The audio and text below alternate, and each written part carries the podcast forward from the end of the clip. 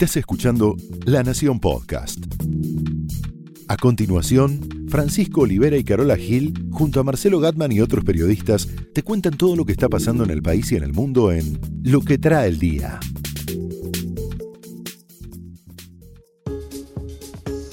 Sábado primero de diciembre ya llegó diciembre y terminamos el G20. ¿Somos capaces de organizar un G20 sin barra bravas? Pregunto. Pero como vamos a hablar de fútbol, también vamos a tocar el tema España y la final Boca River o no? Sí, y los precios de los pasajes, Pancho.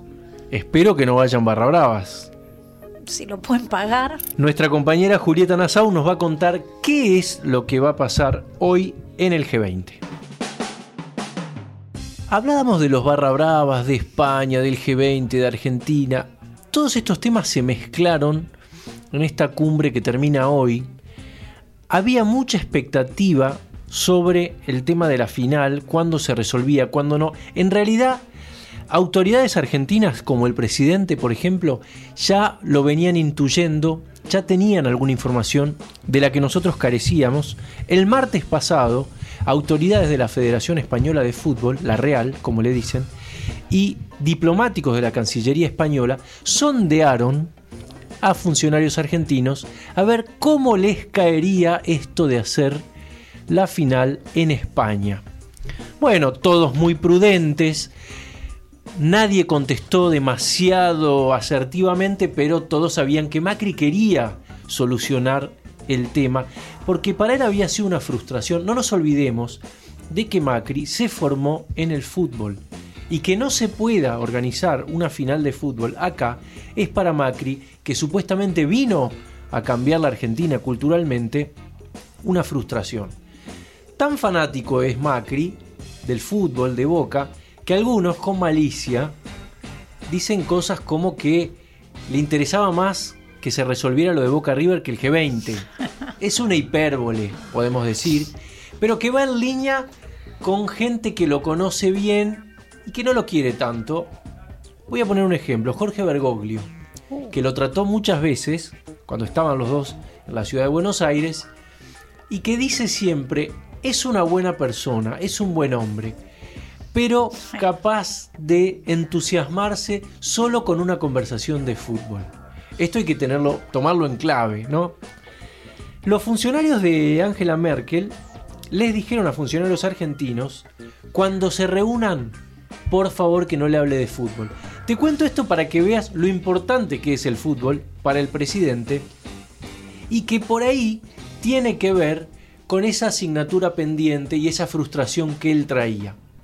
Y que por ahí también, si interpretamos sus lágrimas de ayer a la noche en el Colón, haciendo psicología de aficionados, en mi caso, podríamos decir, bueno, se relajó, algo salió bien, al revés de lo que dice nuestro amigo el Cóndor Manzoni, y se emocionó. Que fueron lágrimas de, alivio. Algo así. Bueno, esto está saliendo bien. Mm. Y en realidad ese estar saliendo bien tiene que ver más con el afuera que con el adentro. Y un poco Macri ayer, cuando inauguró el G20, fue fiel a esta idea y a esta pretensión de sí mismo cuando dijo esto. Y lo tomamos como un gesto de apoyo y de reconocimiento a la presencia y al desempeño que está teniendo la Argentina en el escenario global, sobre todo después de tantos años de aislamiento. Aislamiento es lo que Macri tenía que superar y de alguna manera lo superó y lo está superando y es el contraste hacia afuera, hacia los ojos del mundo con el kirchnerismo que también quiere trasladar a la política local.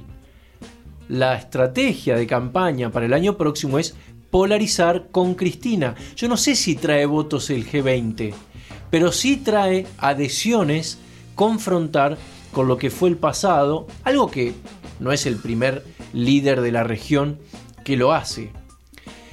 ¿Qué es lo más difícil? Bueno, lo más difícil es solucionar lo que nos pasa a nosotros. Por eso digo el problema somos nosotros.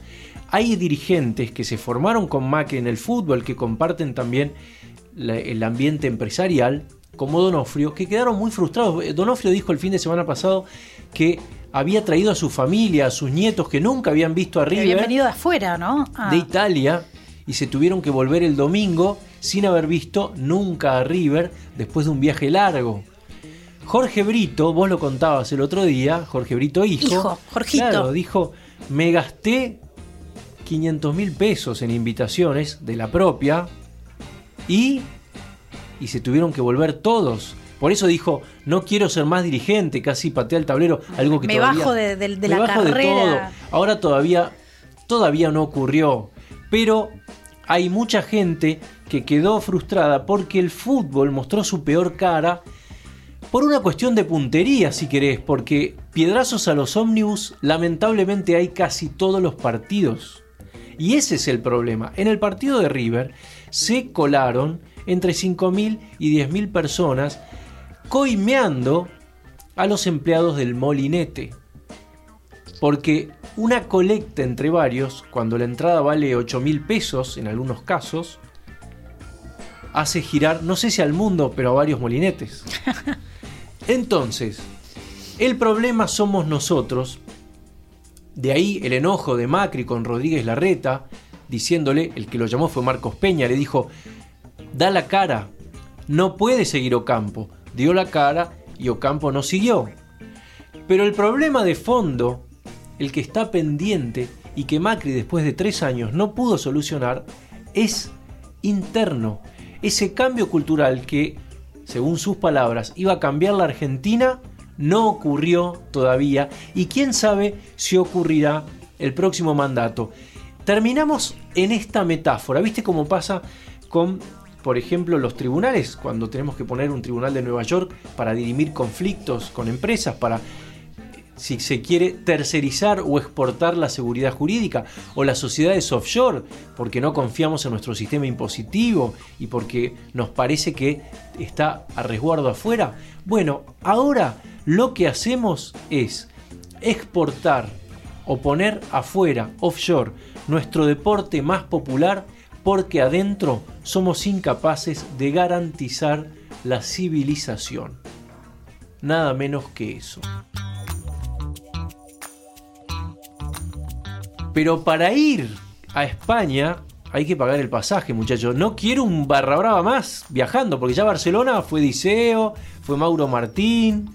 Bueno, si te- viste lo que te decía al principio, si lo pueden pagar, lo que sí te puedo decir es que los precios de los pasajes subieron de jueves a viernes notablemente. Estuve viendo un poco de precios, Pancho.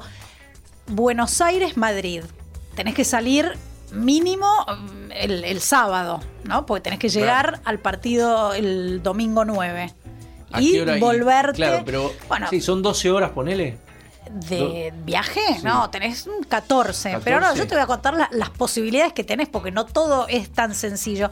Hablemos de tres aerolíneas tipo que son las que las Claro. que tienen los vuelos más frecuentes. Iberia, por ejemplo, los vuelos subieron un 68%. Y en, En dos algunos- días, tres sí, días. Sí, sí, sí. Te estoy hablando de los precios de ayer. Hoy a la mañana habría que volver a, a- a chequear. Mi abuela diría se aprovechan, pero nosotros Pero decimos oferta una- y demanda. Claro, yo te diría, esto es Claro. o una ley de mercado, porque ya viveza criolla no es. No, no es viveza, No, es, no. es mercado. Mercado, mercado. demanda.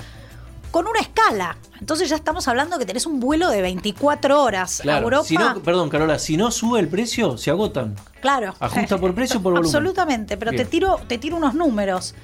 La más barata que encontré, La más barata, a ver, me interesa. 74 mil pesos ida y vuelta. Estamos hablando de unos 2 mil dólares. Dos mil dólares.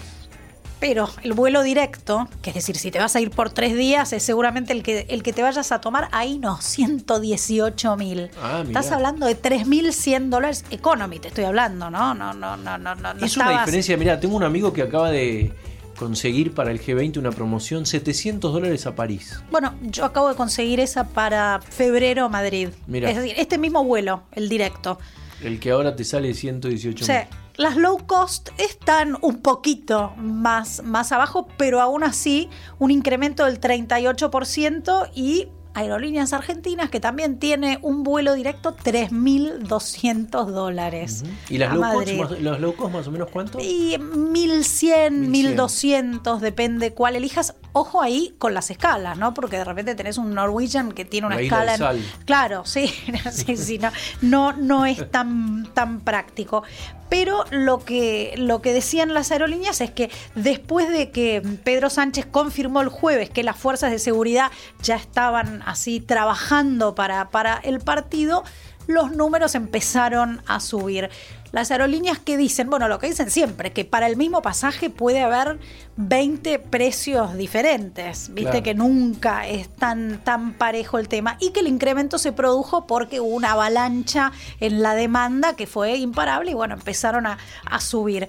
Le pregunté a mi amigo Ale Casar, a nuestro amigo Ale Sí. Casar, le digo, ¿viste lo de los pasajes? ¿Qué me dice Ale Casar? Todo bien, pero puede pasar que el partido no se juegue.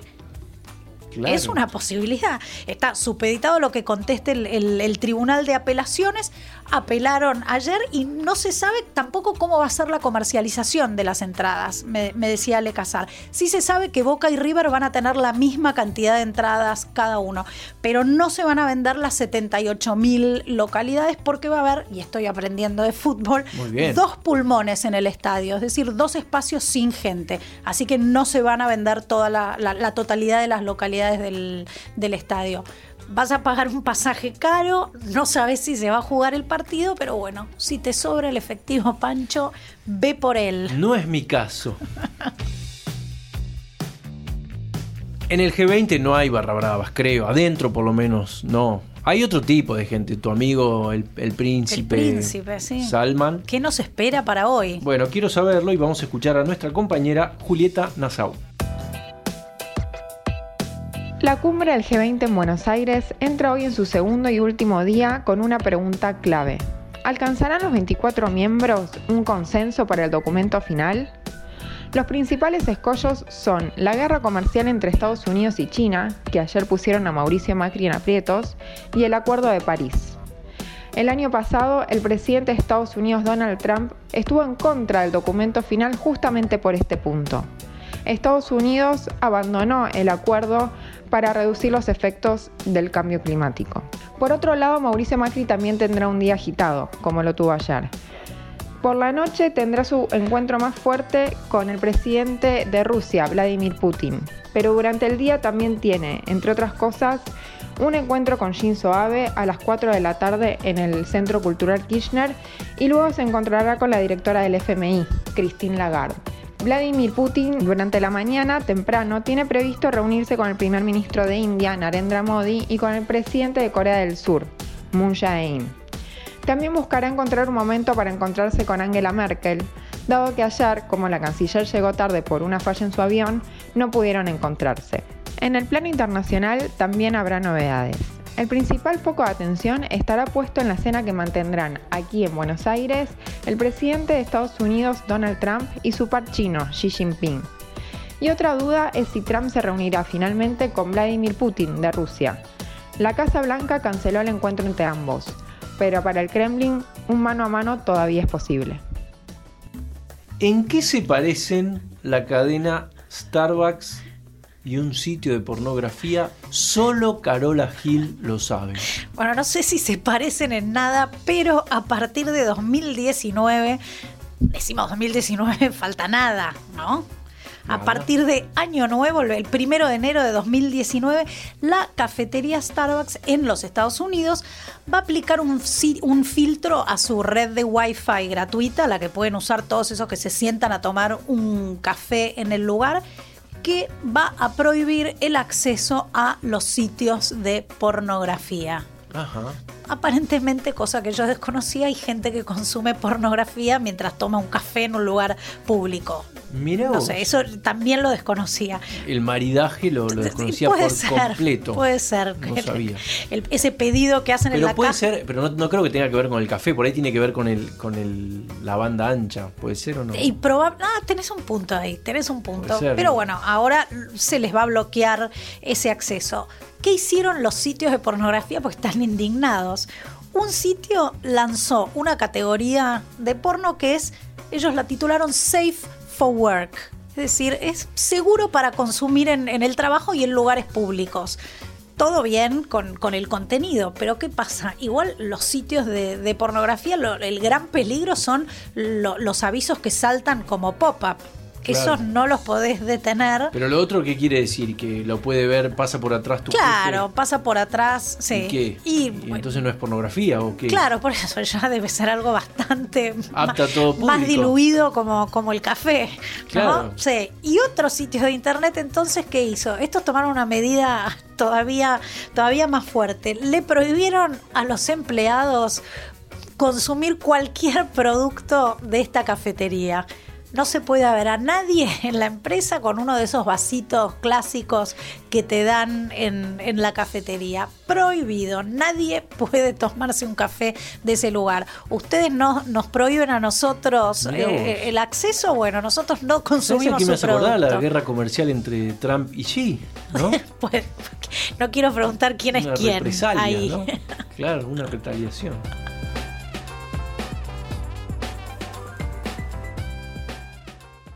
Esto fue Lo que trae el día, un podcast exclusivo de La Nación. Escucha todos los programas de La Nación Podcast en www.lanacion.com.ar. Suscríbete para no perderte ningún episodio. Estamos en Spotify, Apple Podcast, Google Podcast y en tu reproductor de podcast favorito. Seguí escuchando La Nación Podcast.